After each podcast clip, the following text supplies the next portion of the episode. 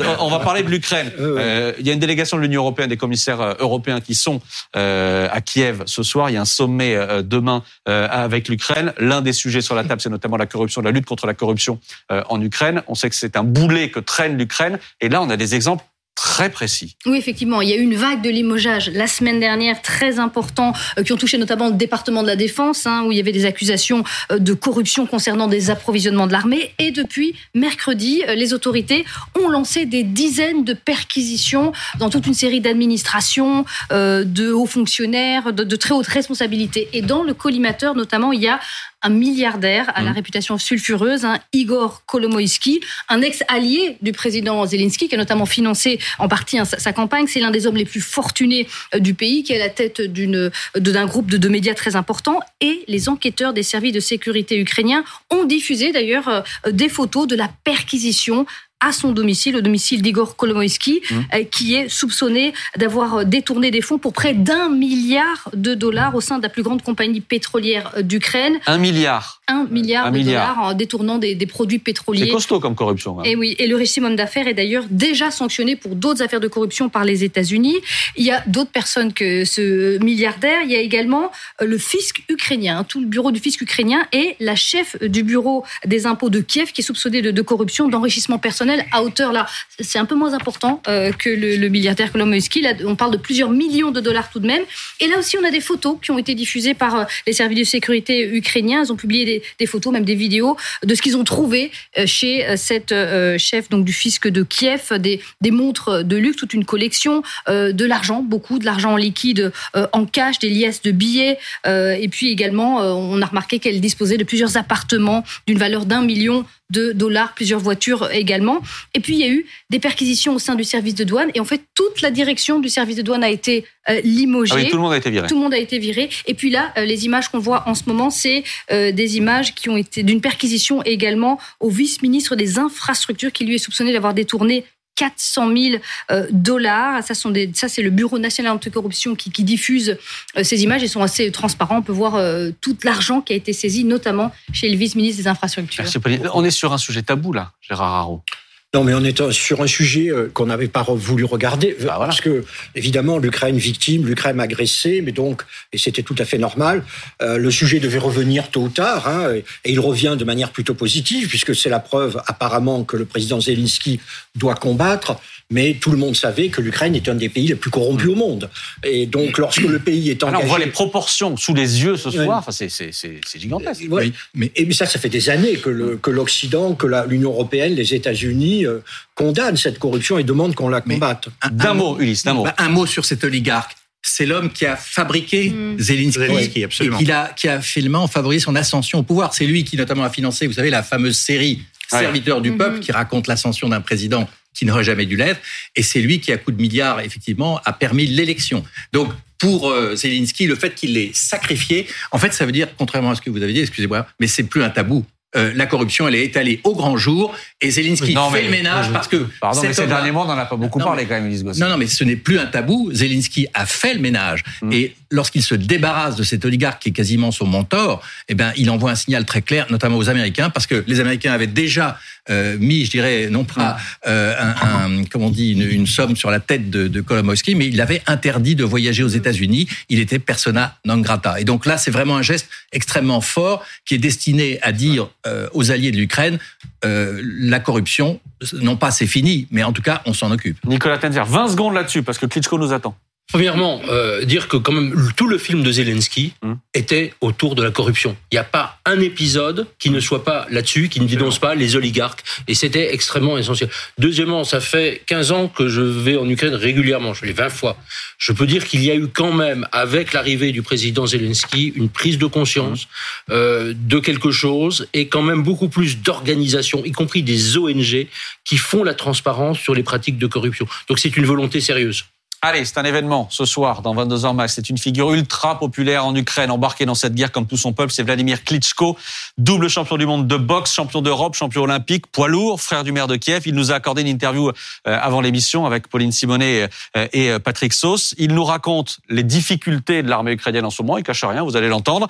Il raconte aussi les zombies qu'affronte l'armée ukrainienne. C'est comme ça qu'il appelle les soldats russes. Voici cette interview. Bonsoir Vladimir Klitschko. Bonjour, comment ça va? Ça, va et vous? Merci beaucoup d'être avec nous. Euh, J'aurai le plaisir de vous interviewer avec Pauline Simonet euh, et euh, Patrick Sauce. Euh, une première question sur ce qui se passe en ce moment sur le terrain. Au vu des dernières informations qui nous arrivent, on a le sentiment que les Russes sont en train de mettre une pression terrible sur l'armée ukrainienne, notamment dans le Donbass. Est-ce que vous diriez ce soir que votre armée, que l'armée ukrainienne est en grande difficulté?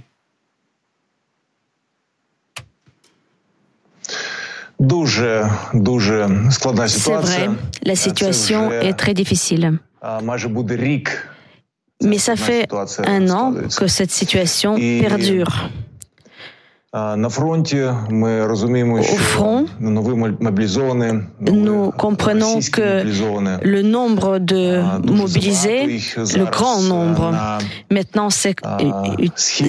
c'est une vague qui déferle à l'Est et les combats sont très intenses, acharnés.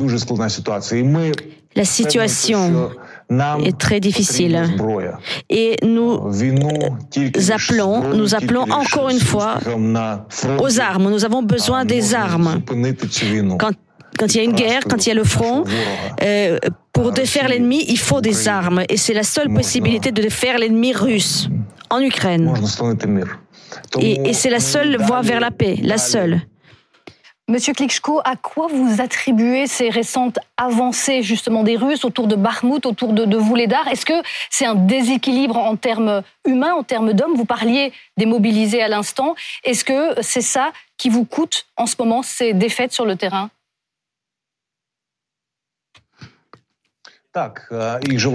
Oui. on les appelle les zombies. Ils s'avancent, ils s'avancent, ils noient dans la masse. Euh, euh, et les zombies, d'ailleurs, euh, c'est vraiment très difficile de faire face aux zombies. Au début, il y avait beaucoup de mobilisés qui sont arrivés au front. Euh, au front récemment et ils attaquent constamment l'opposition. Le 24 février 2022, c'était une date maudite pour vous. Qu'est-ce qui vous fait avoir peur, craindre euh, à propos du 24 février 2023. Euh, les ministres en parlent, le ministre de la Défense était sur BFM TV hier pour en parler d'une grande mobilisation. Qu'est-ce que vous craignez précisément pour le 24 février où pour vous il n'y a absolument rien à commémorer mais beaucoup à craindre? Si vous pensez, si vous utilisez le terme craindre, je préférerais utiliser d'autres mots. Nous savons que notre ennemi est compliqué. Et, c'est un, c'est un maître de la terreur. Ils, ils veulent détruire les Ukrainiens. Et c'est ce qu'ils essayent de faire depuis un an. Mais la nation ukrainienne résiste. Et l'Ukraine est prête à tout.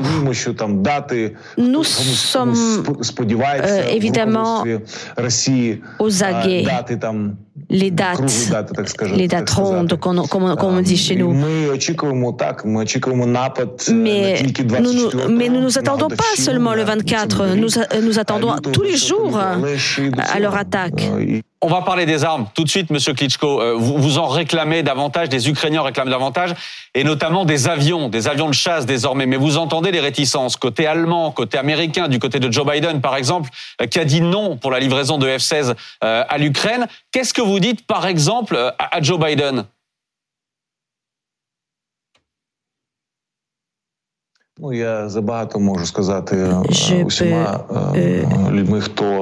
Je peux dire beaucoup de choses à tous ceux qui sont, sont en rapport avec la guerre et, qui, représentent nos, alliés. en fait, oui, nous avons qu'ils m'entendent. Oui, nous avons des armes pour défendre les vies. Il faut, il faut vraiment qu'on sauve des vies. En fait, dans une guerre, dans une guerre, c'est les armes qui déterminent ceux qui vont rester en vie et ceux qui vont mourir. C'est très important d'avoir des bonnes armes pour s'opposer à ces attaques parce que nous, nous, nous faisons face à des attaques incessantes. Quand il s'agit, quand on est, euh, quand on doit faire face à une agression, à un génocide, eh bien, il faut agir pour arrêter ça. parce que sinon, euh, d'autres dictateurs euh, prendront l'exemple. Si on n'arrête pas la Russie des Poutine euh, en Ukraine, ceci se peut propager sur d'autres pays. Et d'autres dictateurs auront aussi, aussi grâce à, cette, ce passéisme du monde libre, du monde occidental, les, dictateurs veulent, vont faire ce qu'ils veulent. Poutine était à Volgograd, aujourd'hui l'ex-Stalingrad pour commémorer la victoire soviétique dans cette bataille contre l'Allemagne nazie. Selon lui, l'histoire est en train de se répéter. Selon lui, euh, son armée continue aujourd'hui de combattre les néo-nazis, mais cette fois en Ukraine. C'est évidemment la propagande du Kremlin. Quelles armes avez-vous, euh, vous, euh, Ukrainiens, pour contrer cette, cette propagande russe?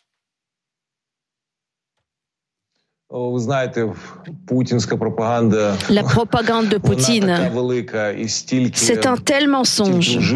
Il y en a, c'est inimaginéable euh, comment on peut euh, vraiment rentrer dans les cerveaux des Russes autant de mensonges. Mais ça marche.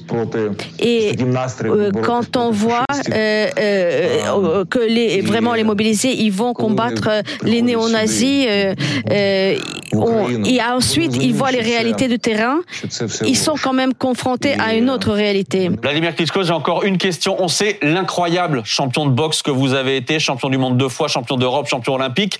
On est à un peu plus d'un an des Jeux olympiques de, de Paris et vous ne supportez pas l'idée que des athlètes russes euh, soient présents. Qu'est-ce que vous demandez concrètement ce soir au comité international olympique? Malheureusement, Malheureusement, il y aura aussi un autre champion olympique qui ne pourra pas, euh, celui-ci ukrainien, ne pourra pas participer en 2024 parce que l'armée russe l'a tué hier. hier. Donc, euh, on ne peut pas, le, pays qui est en guerre, qui tue, on ne peut pas laisser les sportifs participer dans les Jeux olympiques. Ce serait une grande erreur, grave erreur. Merci. Vladimir Klitschko d'avoir été en direct, d'avoir été avec nous euh, sur BFM TV. Merci à vous. Merci beaucoup. Voilà pour cette interview. Je remercie évidemment Vladimir Klitschko d'avoir été avec nous tout à l'heure. Euh, on aurait dû rebondir et réagir sur cette interview, mais il y a quand même cette information que je vous donnais. Je voudrais qu'on en parle quand même euh, deux secondes. Le Pentagone, c'est confirmé, surveille un ballon qui pourrait être un ballon espion chinois qui se trouve au-dessus du territoire euh, américain ce soir. Colonel Goya, est-ce qu'on s'inquiète? On a essayé de regarder là, à l'instant, ce que ça pouvait être. On a peu de détails pour l'instant donnés par les Américains. Qu'est-ce que c'est que cette histoire? Bah, Écoutez, bah, j'en sais rien en fait. Hein. non, mais on utilise des ballons, des ballons de surveillance, c'est très efficace d'ailleurs, mais c'est des ballons euh, captifs euh, qu'on mettrait en hauteur avec plein de bourrés de caméras, et c'est redoutable. Hein. On a utilisé ça dans plusieurs endroits en Afghanistan, etc. Donc là, un, ballon donc dérivant, euh, bourré de capteurs. Déjà, il faut qu'il soit en grande haute altitude quand même. Il est au-delà de l'altitude où volent les, vols commerciaux, c'est ce que nous dit ce soir CNN. Oui, oui. C'est ce que dit ce soir le Pentagone. C'est un peu nouveau. Les Américains utilisaient des avions, des avions espions qui volaient également très haut, en très haute altitude. Euh, bon, c'est un peu. Peut-être qu'il est, euh, qu'il, est errant, hein, parce que si, si on peut à ce point le déceler, euh, ça veut dire que c'est pas, c'est, pas, super, c'est pas super. C'est pas super efficace. Mais au moins, il n'est pas non identifié, parce qu'il y a eu, comme ces, ces, derniers mois et ces dernières années, beaucoup d'inquiétudes au, sujet de d'OVNI, d'objets volants identifiés. dans là, c'est pas ça. Non, très sérieusement, il y a eu une commission d'enquête qui a été ouverte. Oui, vous avez raison. Et en fait, il, il s'agissait plus vraisemblablement, justement, d'objets espions qu'on n'arrivait pas trop à identifier venant de Chine ou de Russie à l'époque. Et d'où vient-il Parce qu'on a dû quand même l'identifier en approche en principe. C'est ça qui est. il est en train de dériver. Et en tout cas, ce qu'on nous dit, c'est que, c'est que les autorités américaines euh, ont pris attache avec les autorités chinoises. Donc visiblement, les Américains disent clairement que voilà, le ballon est chinois. Mais en Europe, il y a retour des chars Léopard. Là, c'est le retour des Led Zeppelin. Oh Les dirigeables de, de Merci Ulysse Gosset. Merci, euh, merci à tous les six d'avoir été avec nous. Merci Gérard Haro euh, d'avoir été avec nous. Je rappelle le titre de votre livre, je l'ai pas fait tout à l'heure, Histoire diplomatique aux éditions Grasset. Merci beaucoup euh, à, à, tous les six.